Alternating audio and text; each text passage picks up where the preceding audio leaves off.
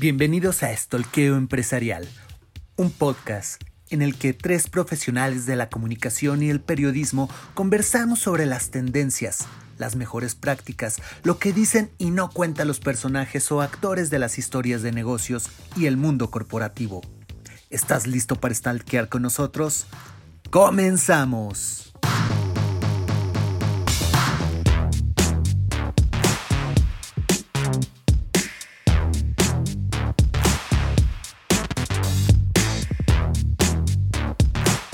Buenas tardes, buenos días, buenas noches amigos de Estoqueo Empresarial. ¿Cómo están? Una felicidad de verdad estar otra vez con ustedes después de estas merecidas vacaciones del podcast. Aquí Uriel y Eva, mis amigos, me hicieron favor de estarle echando los kilos en esa área que, que yo no lo sé, yo no soy muy docto, pero ellos sí que es el Facebook. Y, ahora ya estamos de regreso aquí, donde siempre nos hemos visto, donde hemos estado trabajando tanto tiempo y donde vamos a seguir dando más lata. De verdad, muy, muy agradecido con ustedes, mis amigos, eh, por habernos esperado. Primero a ustedes, nuestros queridos escuchas, por habernos esperado. Y, y Uriel, Eva, mil, mil gracias por estar ahí cubriéndome la espalda durante este periodo. Soy Pepe Rodríguez y este es el Estolqueo Empresarial. Uriel, Eva, ¿cómo están? Bien, Pepe, bienvenido. Welcome to the jungle, como decimos por acá.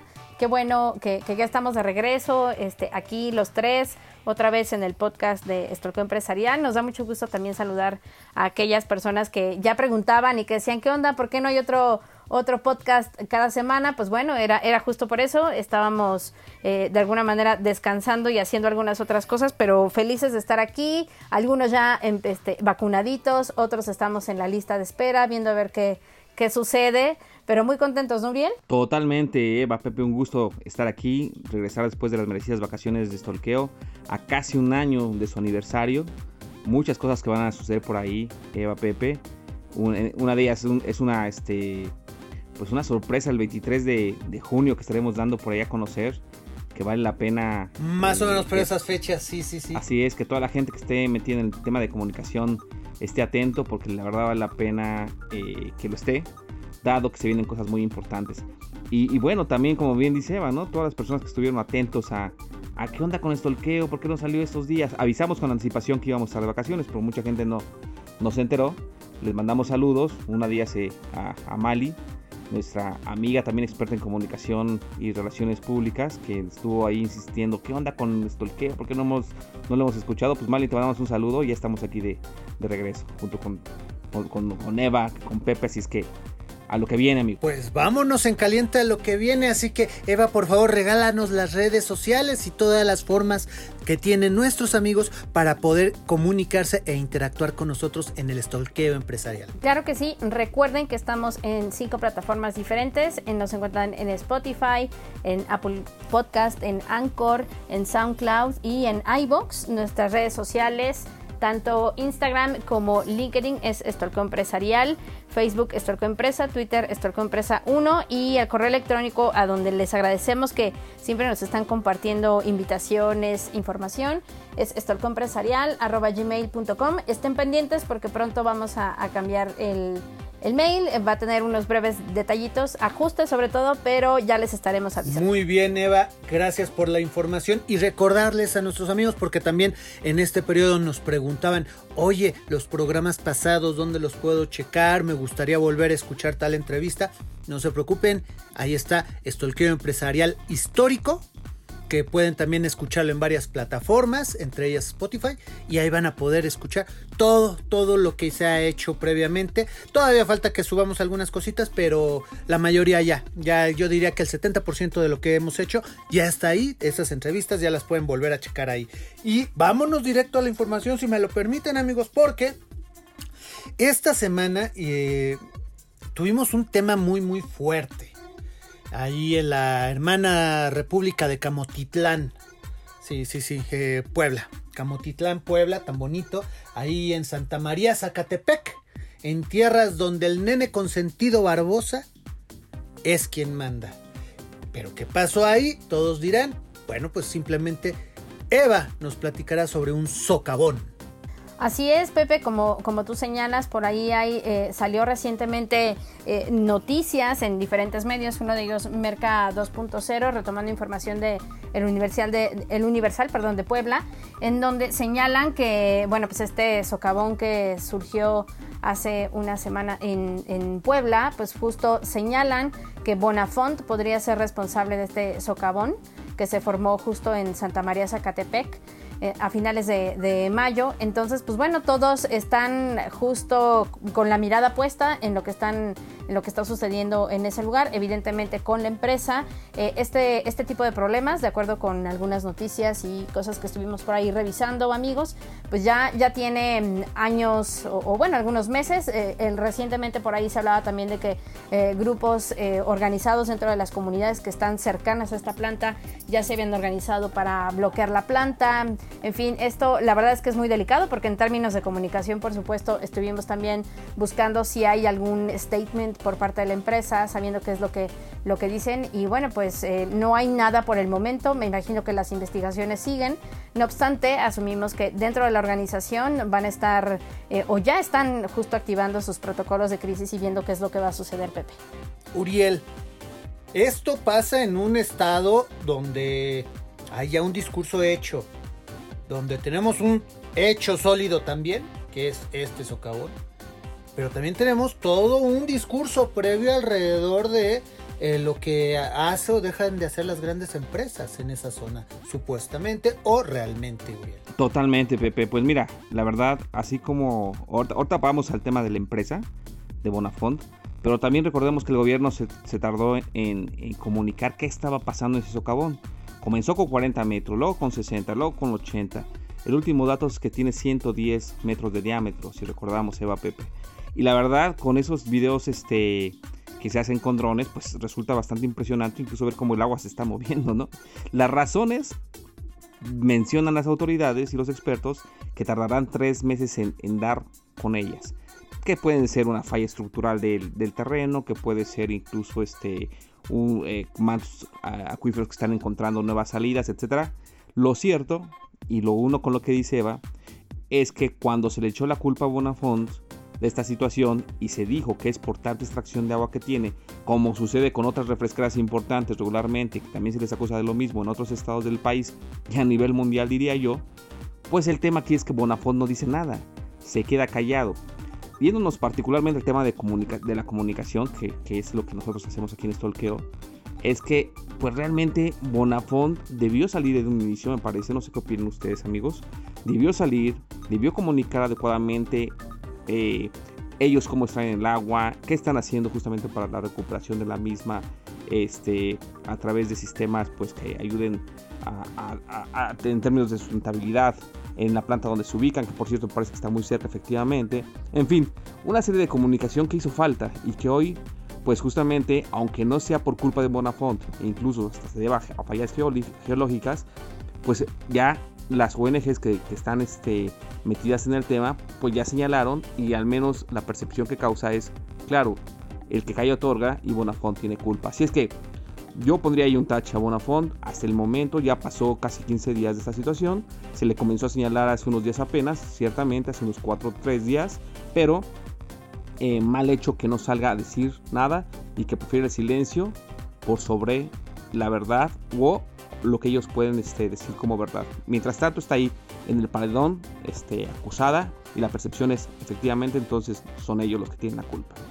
La nota, como comentaba Eva, que que viene del Universal Puebla y que retome en algún momento Merca 2.0, eh, es que eh, esta nota informa que eh, grupos de la sociedad civil, entre ellas Ciudad Textil, bueno, estos grupos de sociedad civil están señalando a ciertas empresas en particular, como Ciudad Textil, como Mercatus, Volkswagen y Ternium, pero que no se han hecho acusaciones formales ya en papel, vamos. Entonces, aquí hay algo que, creo es bien importante que tomemos en consideración. Uno, estamos en la, Puebla de Barbosa. En la Puebla de un gobernador que dijo, el COVID se quita con un caldito, con un pozolito, ¿no? De, de un gobernador que dijo, solo si eres tranza, te va a dar COVID. Entonces, y fue el primero que le dio COVID. En, un, en una Puebla donde las empresas no han, en todos estos tiempos, en estos últimos, eh, pues, y no es tanto cosa de Barbosa, sino en este último año no han presentado nuevas inversiones. En una Puebla donde hay un discurso creado por parte de un partido político y de ciertas personas que trabajan en ese partido político, un discurso donde las empresas, los empresarios, los ricos, los aspiracionistas, como salió dicho esta semana, son los malos del cuento. Sea o no sea real, ellos por default son el malo del cuento. ¿Por qué? Porque eso dice la retórica del partido gobernante, no solo en México, sino también en ese, en ese estado. Y eso le da muchas herramientas a ciertos grupos de interés que les interesa ver qué sacan o cómo exprimen a empresas a través de pseudomovimientos sociales o, en este caso, de pseudoasociaciones de la sociedad civil que normalmente son grupos de 3, 4 personas y, y algunos cuantos pagaditos por ahí por algún diputado local para poder poner en la palestra ciertos temas, asegurando y repartiendo culpas antes que los mismos expertos puedan decir qué está pasando. Y eso es lo que estamos viendo.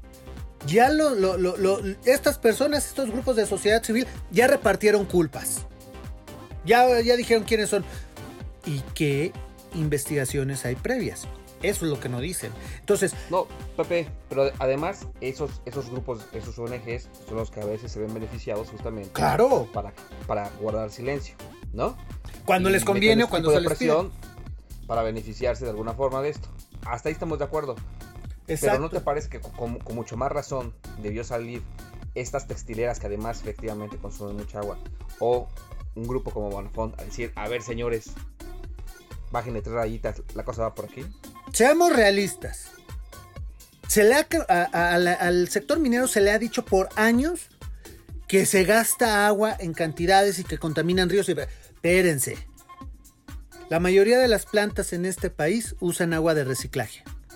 Aguas de su propio ciclo. Entonces, prácticamente no ocupan. Ternium, en este caso, que es una acerera, pasa lo mismo. Volkswagen, yo no creo que Volkswagen ocupe tanta agua, ¿eh? Pero el sector textil es el que más gasta agua a nivel nacional. Y a nivel global. Totalmente de acuerdo. Y nadie va y se las arma de a pedo a los textiles, pero sí van y se la arman de a pedo a los mineros. Por el tema del agua.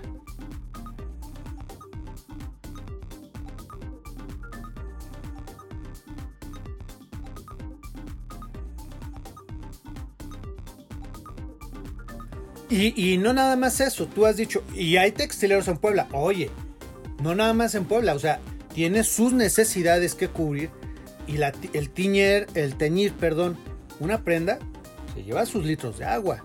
¿Qué están ellos haciendo para poder dar ese regreso, esa sustentabilidad?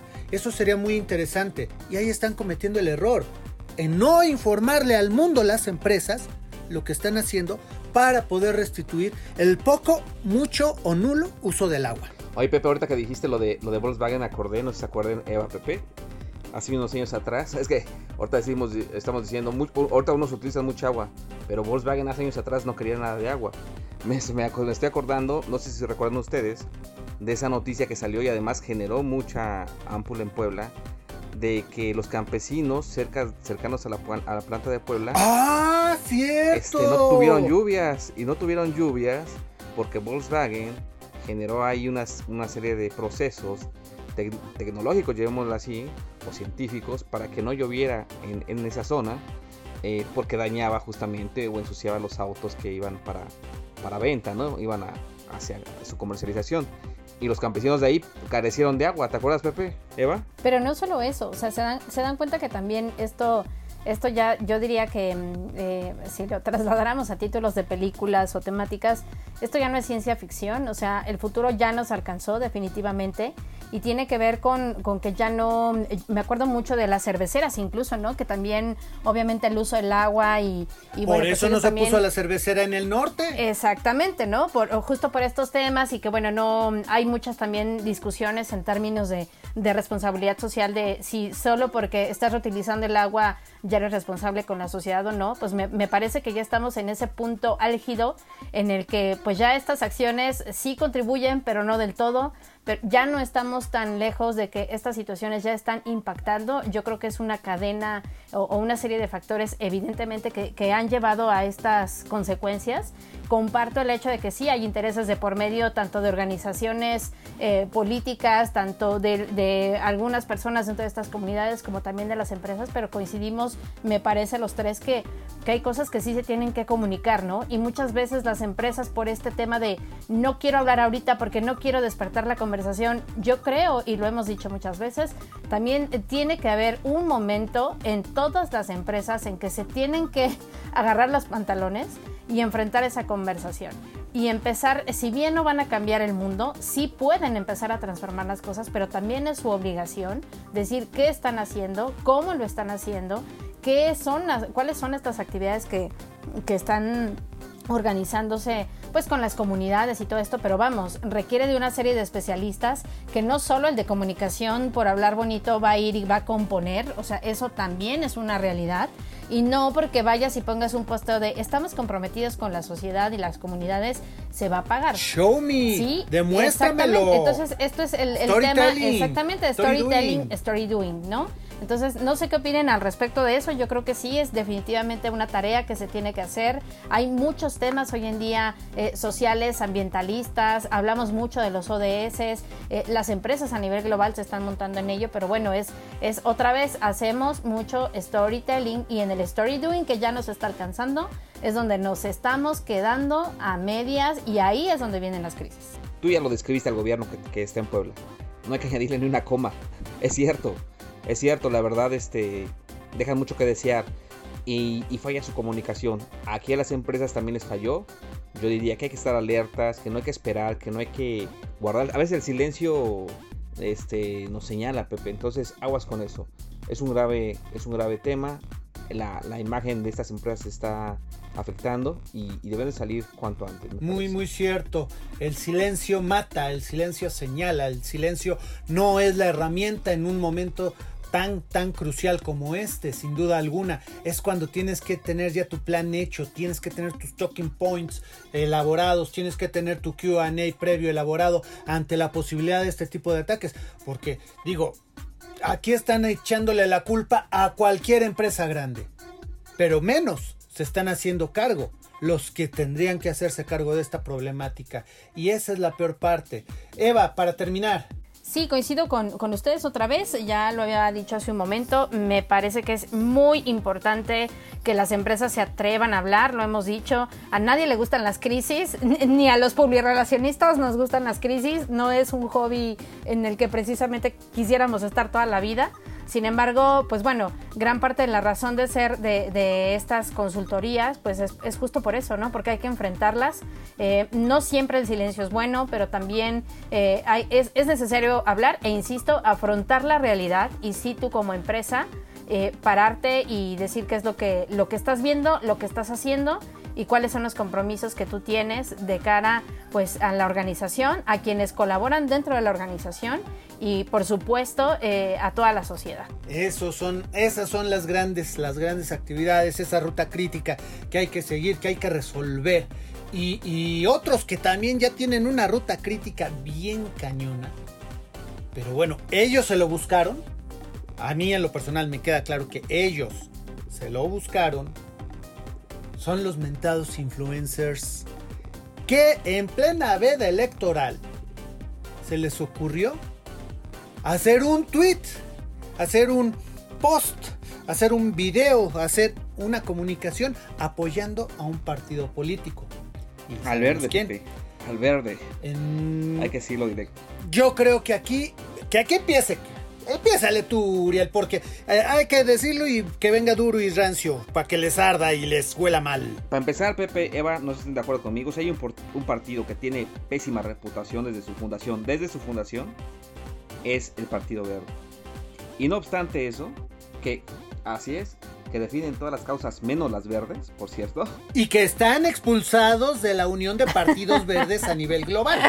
Así es, así es. Ay, no, no, no, no, no. Es que ya les iba a decir, hasta la... Les iba a decir, perdóname, Uriel, hasta la mota les huye. Literal, literal, Eva. Pues bueno, resulta que lo vimos el, fin de semana pasado cuando fueron las elecciones eh, federales. Eh, una serie de personajes, vamos a, vamos a nombrar algunos porque así sucedió. Eh, una serie de personajes, entre ellos, por ejemplo, Raúl, Araiza, el conductor de Televisa, Gabriel Soto, actor también de la misma empresa, Mónica Noguera, que también es conductora, Celia Lora, la hija de Alex Lora, que puras vergüenzas la hace pasar al líder del tri, Bárbara del Regil. Pero enseña dos cosotas. Así es, así es. Tenía que hacer el comentario guarro, porque nada más hacía cosas guarras. Bárbara de Regil. Y Bárbara de Regil, actriz influencer, que, que híjole, bueno, también da unos, unos este, hay unos tips a, la gente que dices, bueno, por gente que, que ve esto. Charlene, Laura G, Julián Soto, Mariana Echeverría, este, bueno, una serie ahí de personajes, la verdad que, que, que para empezar, yo... No, y ahí, te, ya, ahí te va, amigo. Hay que decir que muchos de ellos, yo, yo, yo, a lo mejor porque ya soy generación X, ni los conozco sinceramente, pero sí sé que los sigue mucha gente. El chiste es que salen con sus tweets. No, pero... Sí.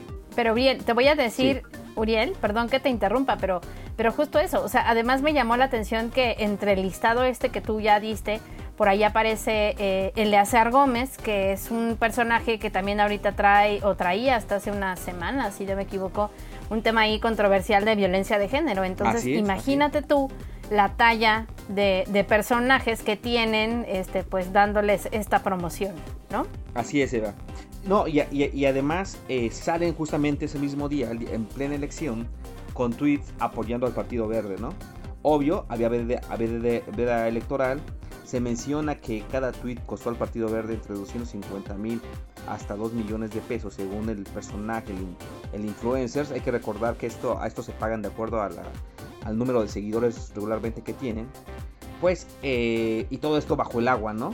Todo esto, por ejemplo, saltándose pues las reglas electorales, saltándose evidentemente la veda electoral. Y bueno, aquí el INE uno se sigue preguntando en qué momento salta. Ah, parece que están este, investigando, pero, pero pues ya es tardado. Me parece que eso se hace rápido. Y no nada más a ellos, sino también al Partido Verde, ¿no? Que desde siempre, desde su origen, repito, ha sido muy oscuro. Salen algunas agencias, una de ellas eh, Creative Society, eh, hablando de este tema en particular. Ellos están muy vinculados al tema de los influencers y decimos, y dice su, su, comunicado, estamos comprometidos en colaborar con personas e instituciones con las que compartimos valores. Creemos fervientemente en la libertad de elegir libremente.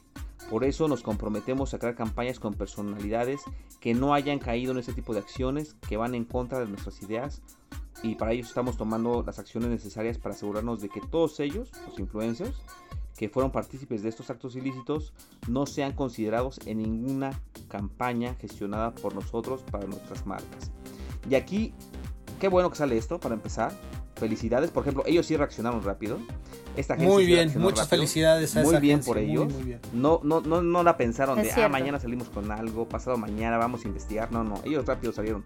Quienes participaron, al menos con nosotros, ya no trabajan. De aquí en adelante. Y, está muy bien, este, va Pepe. Pero además, yo me pregunto, y qué torpes son ellos, ¿qué marcas, después de lo que hicieron, qué marcas se van a exponer a contratarlos justamente para una campaña de publicidad a través de estos tweets o posteos eh, en el futuro después de apoyar a un partido con tan mala reputación. Y no solo eso, de manera ilegal, o sea, en un entorno donde lo que más se quería era justamente cuidar ese tipo de aspectos, que los partidos no se saltaran las trancas y llegan estos personajes y lo hacen. No es la primera vez que el Partido Verde los utiliza, ya han pasado este, en otras elecciones y hacen lo mismo. La pregunta además es, ¿y dónde, de dónde sale ese dinero del Partido Verde? ¿no? Habría que investigar. No creo que pase por eh, las, eh, finanzas o los filtros de, cuidado que tiene el INE, por ejemplo. Entonces todo esto es un trabajo sucio.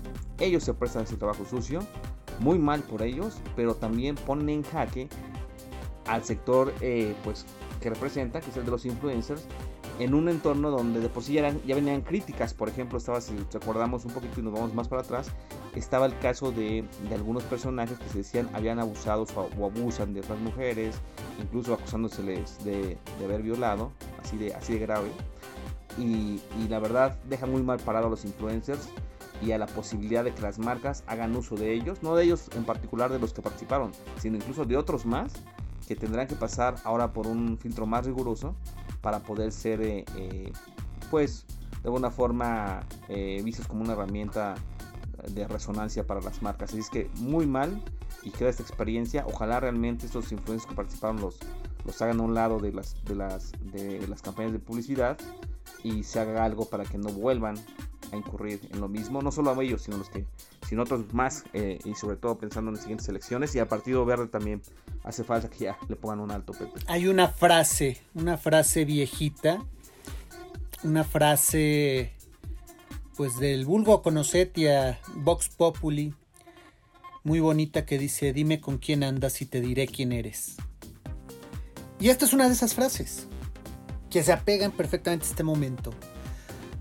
Porque, gente, ellos saben, muchos de ellos sabían perfectamente que es veda electoral. Y al ser un espacio público, las redes sociales, te tienes que callar. Es tu deber, como mexicano, guardar silencio y respetar la veda electoral. Si lo quieres poner en tu red personal de amigos, está bien. Pero tú eres figura pública. Ya no está tan bien. Porque tú le llegas a cientos de miles. Y Facundo lo dijo. Porque volvieron a revivir un video de Facundo, este eh, conductor, que dice, a mí en tal fecha, hace unos años, me, me ofrecieron dos millones por hacer esto y esto. Y, empieza a platicar su, su experiencia y su opinión. Pero dice algo muy importante neta, no estás tan jodido.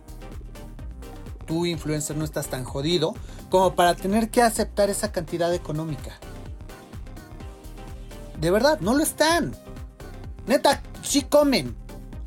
Pero por un día que no comas caviar, no, te, no se va a caer el mundo, cabrón. Vendieron la patria. Eso es lo que hicieron. Son unos pinches vendepatrias. Y no porque haya sido por el Partido Verde. Igual de detestable hubiera sido que fuera por Morena, por el PRI, por el PAN, por Movimiento Ciudadano, por el que fuera. Por RCP. Que por cierto... Pobres güeyes. Neta. Patético, patético el equipo de Antuñano. Entonces, eh, aquí el problema es que lo hicieron de forma ilegal.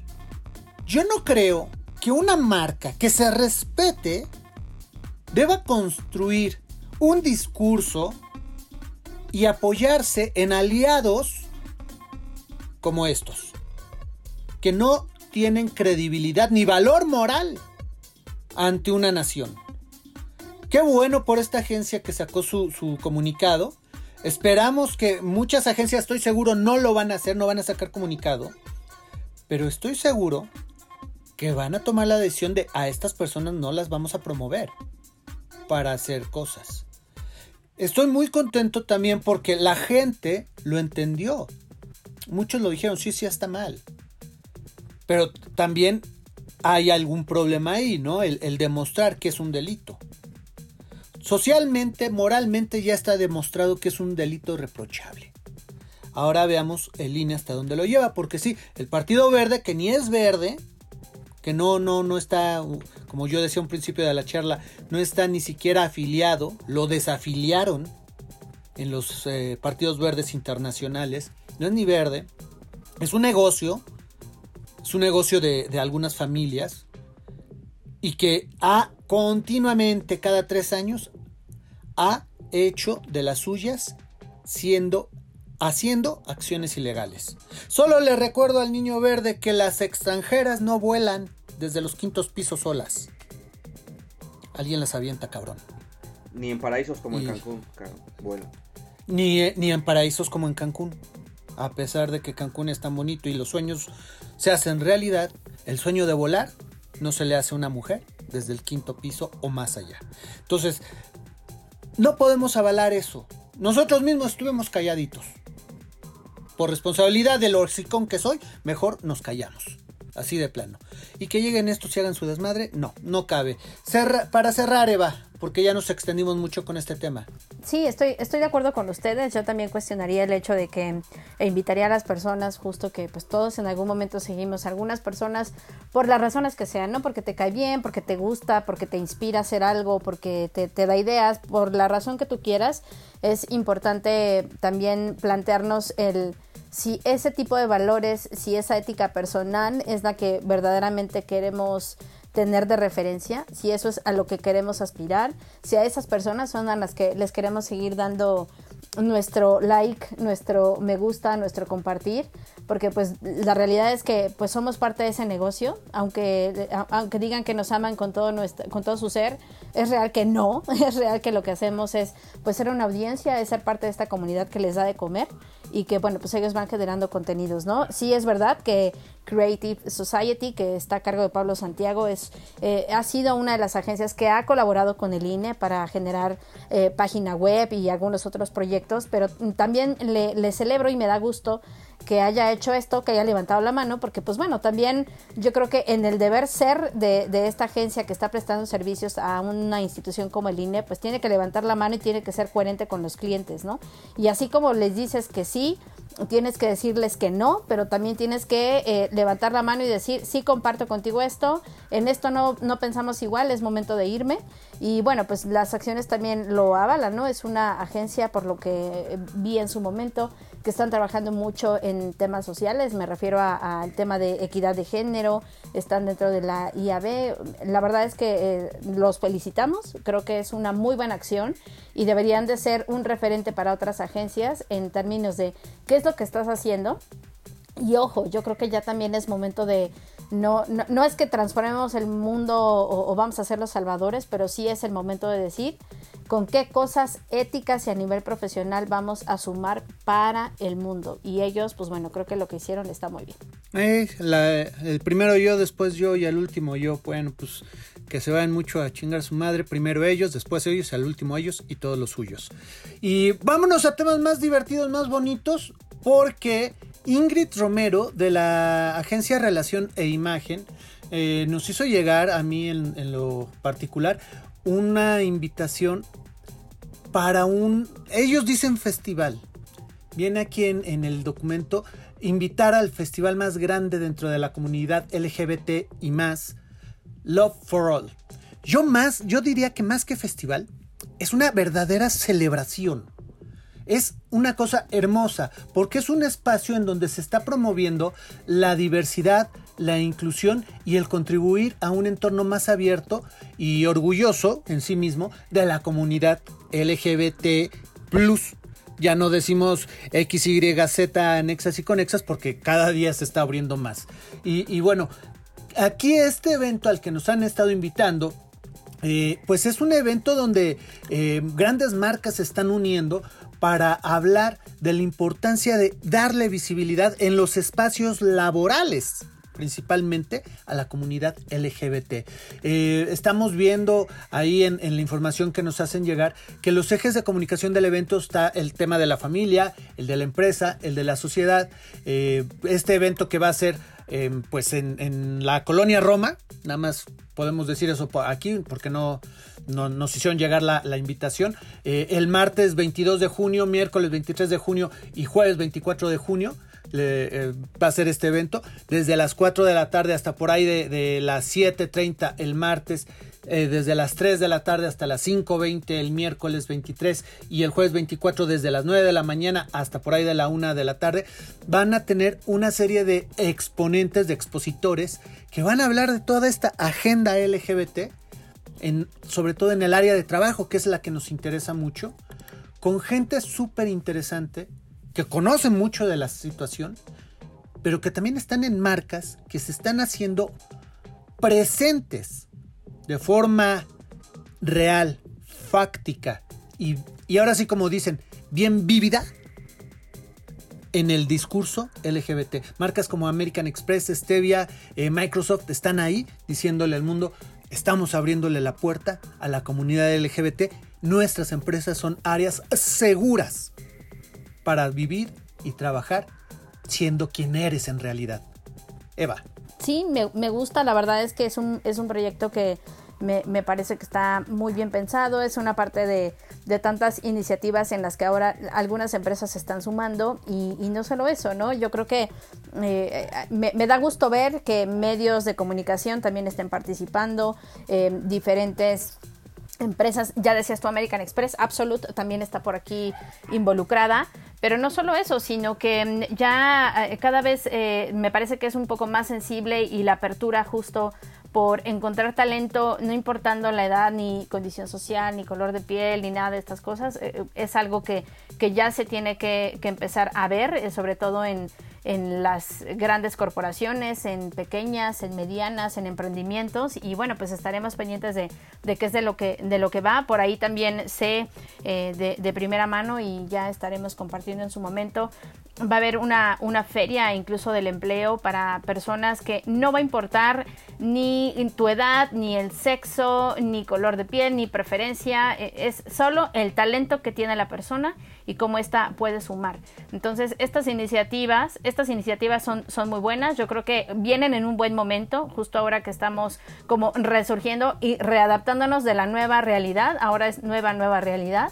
Y bueno, pues viendo cómo, cómo se va a dinamizar este tipo de, dinámicas entre las personas. No, me parece muy bien, Pepe, me parece excelente idea el que puedas tú identificar qué empresas están haciendo un trabajo eh, muy bueno en temas de inclusión y que incluso las personas puedan decir, ah, yo quiero trabajar en esa empresa. Ahí están trabajando en, esa, en temas de inclusión realmente. No lo están diciendo, no están solamente difundiendo ese tema tan relevante, sino ellos están tomando acción en esas organizaciones de cómo sí integrar a esta comunidad y a muchas otras seguramente eh, que tienen, pues, eh, no sé, que, que, que han estado aisladas eh, por las propias empresas de la posibilidad de integrarse a sus, a sus laborales. Así que me parece estupendo esa, esa iniciativa. Y pues por otra parte, eh, también parece muy buena idea que esté surgiendo en este caso en México, porque Latinoamérica no se destaca justamente por temas de inclusión. Al contrario, a nivel mundial estamos muy lejos de, de esos este, listados de empresas que trabajan en temas de inclusión y que suceda esto y que se genera además una, una red alrededor de este tema tan relevante me parece realmente estupendo. Eh, eso, eso es de festejar. Son de las cosas buenas que a veces hay que hablar y que están pasando y que a veces las dejamos de lado. Así es que enhorabuena a, a todos los que están en esta iniciativa de, de, inclusión y de eh, identificar claramente qué empresas están trabajando en este tema y además con claridad, Pepe, sin miedo, Eva. Eh, ¿Cuántas veces hemos visto que eh, a muchas organizaciones les da temor que la gente las perciba como empresas activistas? ¿Cuántas veces nos ha tocado eso? No, no, no, que no me relacionen como empresa activista. Espérate, una empresa activista es lo que necesitamos hoy en día, no solamente en temas LGBT, sino también en temas, por ejemplo, de inclusión para personas con discapacidades, eh, a, mujeres que a lo mejor han sido violentadas, exactamente medioambientales. Entonces, hay una serie de, segmentos de la población que están un poco aislados o, difícilmente podrían este, insertarse en, organizaciones eh, tradicionales comunes y que hoy ese tipo de iniciativas ayudan a eso. Y sí necesitamos que las empresas sean activistas, sí necesitamos que se identifiquen como eso, porque el mundo ya cambió y las organizaciones que no lo entiendan, pues están fuera de la jugada. Así de fácil, ¿no? Entonces me da mucho gusto esta iniciativa, Pepe. Carla Gallardo, de CEO de, de Viguala, em, Carolina Pastrana, eh, country manager de Cívico, por ahí también anda Pablo Javichain, eh, director de recursos humanos de Enden Red eh, y copresidente del Comité de Transformación Cultural de la American Chamber of Commerce de México, eh, Edurne Balmori, de directora general de Metco, así como pues ya gente que, tiene mucho nombre, ¿no? Como la muy, muy, muy famosa Ofelia Pastrana, esta física eh, y activista, primer mujer trans que, obtiene su carta de naturalización mexicana y su papá platicando el, que es vivir con una persona que, vive así, que, que, se descubre así, que se, que se ama así como es ella, como es Ofelia, pues platicándonos. Van a estar ahí platicándonos eh, en estos paneles sobre su experiencia, sobre su conocimiento en este punto que es el derecho a ser quien somos. Porque de verdad, todos tenemos filias, todos tenemos fobias y, desgraciadamente algunas filias pues todavía no son tan aceptadas. Eh, y, eso, eso es un poquito doloroso, ¿no? Pero bueno, ni modo, cada quien que viva como quiera y felicitamos por esta iniciativa Love for All, pues a todas estas marcas y a todas estas personas. Eva, vamos a las frases, si te parece, mi amiga, porque ahora son cuatro, vámonos volando, pero no sin antes nos recuerdes otra vez nuestras redes. Con mucho gusto, Pepe. Eh, estamos en eh, Instagram y LinkedIn como Estorco Empresarial. Nos pueden encontrar en eh, Facebook como Estorco Empresa, Twitter Estorco Empresa 1, nuestro correo electrónico gmail.com y bueno, pues nos encuentran en Spotify, en iBox, en Anchor, en SoundCloud y Apple Podcast. Perfecto. Y bueno, les recordamos también Ahí está el histórico de Estoqueo Empresarial, que van a poder escuchar nuestros programas anteriores y las entrevistas ya que ya hemos hecho. Y vámonos, Uriel. ¿Listo? ¿Con los tambores, carnal? Listo.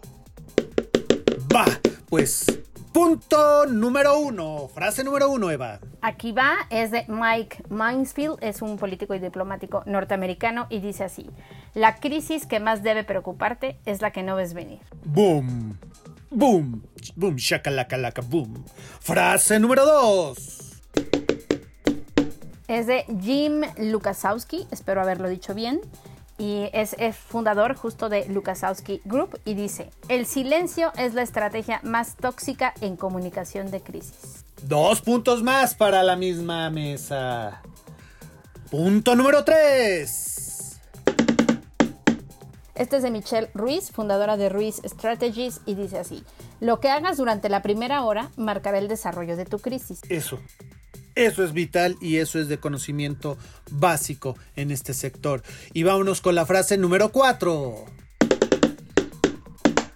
Es de Asun Soriano, CEO de Atrevia, y dice así. Las redes sociales son como una habitación llena de gasolina.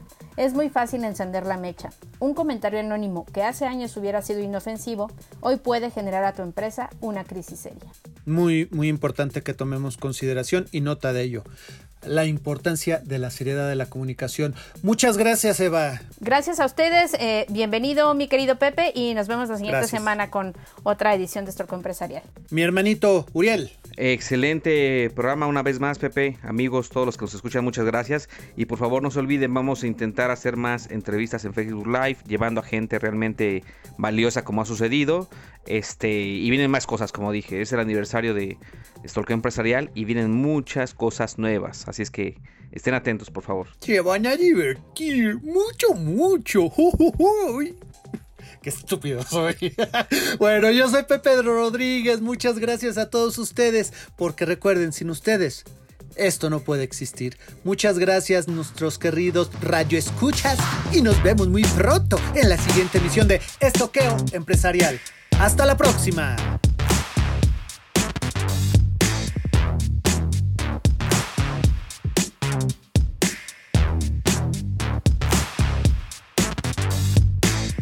Esto fue Stalkeo Empresarial, un podcast dedicado a analizar y opinar sobre los acontecimientos empresariales en México y el mundo. Te esperamos en nuestro siguiente programa, no sin antes recordarte que tres stalkers te vigilan. Hasta la próxima.